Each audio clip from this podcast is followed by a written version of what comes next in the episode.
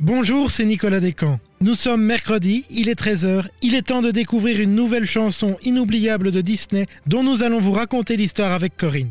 Et dans cet épisode, nous partons à l'abordage d'une des attractions phares de Disneyland. Bienvenue dans Ne me remercie pas, consacré à Yoho, A Pirate's Life for Me. Ne me remercie pas. Du Disney plein les oreilles, Nicolas Descamps, Corinne Yarnaud sur DLRP.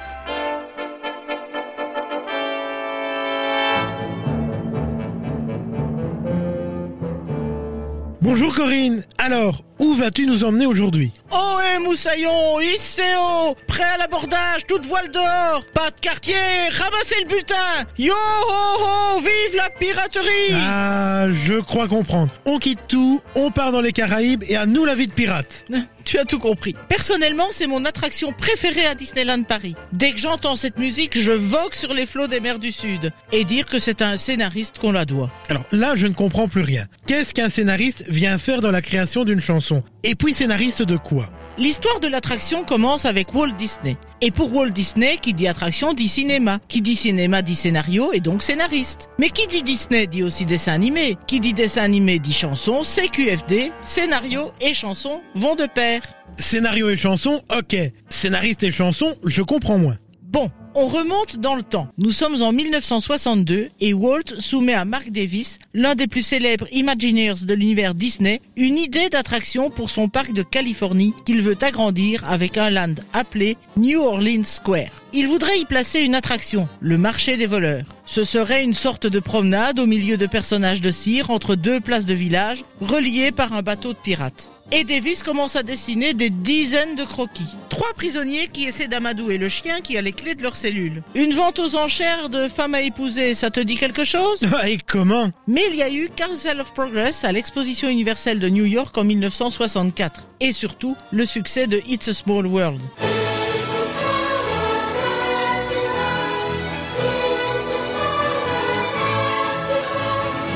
Walt décide que l'attraction devrait être plus dynamique. Changement de programme. Parcours en bateau et audio animatronique intègrent le projet. Et tant qu'on y est, les voleurs deviennent des pirates. Pirates des Caraïbes, a précisé Walt. Davis conçoit alors un parcours qui sera une plongée historique et magique dans le monde des pirates, au milieu de personnages d'une réalité troublante.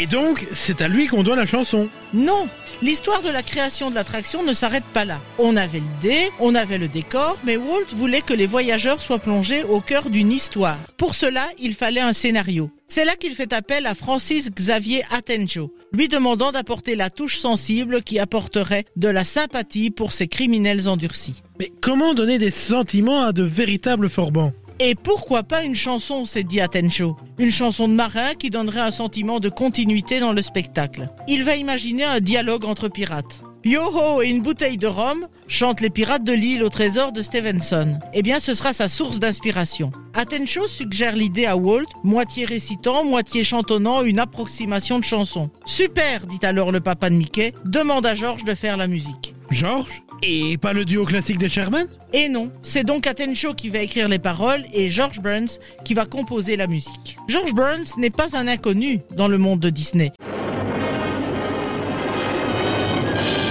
Un cavalier qui surgit hors de la nuit. On lui doit par exemple le générique de Zorro, la musique de La Belle au Bois dormant, des 101 Dalmatiens ou encore de Merlin l'Enchanteur. Ce qui est certain, c'est que Walt avait vu juste et que le duo a matché. Ils ont su donner à l'attraction l'authenticité de la vie des pirates. Et pourtant, une autre musique sera composée pour les films. Oui et non. Lorsque sort en 2003 La Malédiction du Black Pearl, premier volet de la série de films inspirés de l'attraction, c'est à Klaus Badelt et Hans Zimmer que la production Disney a confié la musique. Mais la première scène du film nous montre la petite Elizabeth Swan qui traverse l'Atlantique en compagnie de son père, nommé gouverneur de Port-Royal. Pendant le voyage, elle chantonne une chanson de pirate, celle de l'attraction, en guise de clin d'œil. Alors, vive la vie de pirate Trinquons mes jolis yo-ho Et oh, une bouteille de rhum Oui, enfin, à consommer avec modération. Hein. On te retrouve très vite, Corinne, pour une nouvelle chanson dont Ne me remercie pas. Et quant à vous d'ailleurs, n'oubliez pas que vous pouvez retrouver l'intégralité de ces épisodes sur notre radio, sur dlrp.fr et en vous abonnant à notre podcast sur votre plateforme favorite. À bientôt, Corinne À bientôt, Nicolas Yo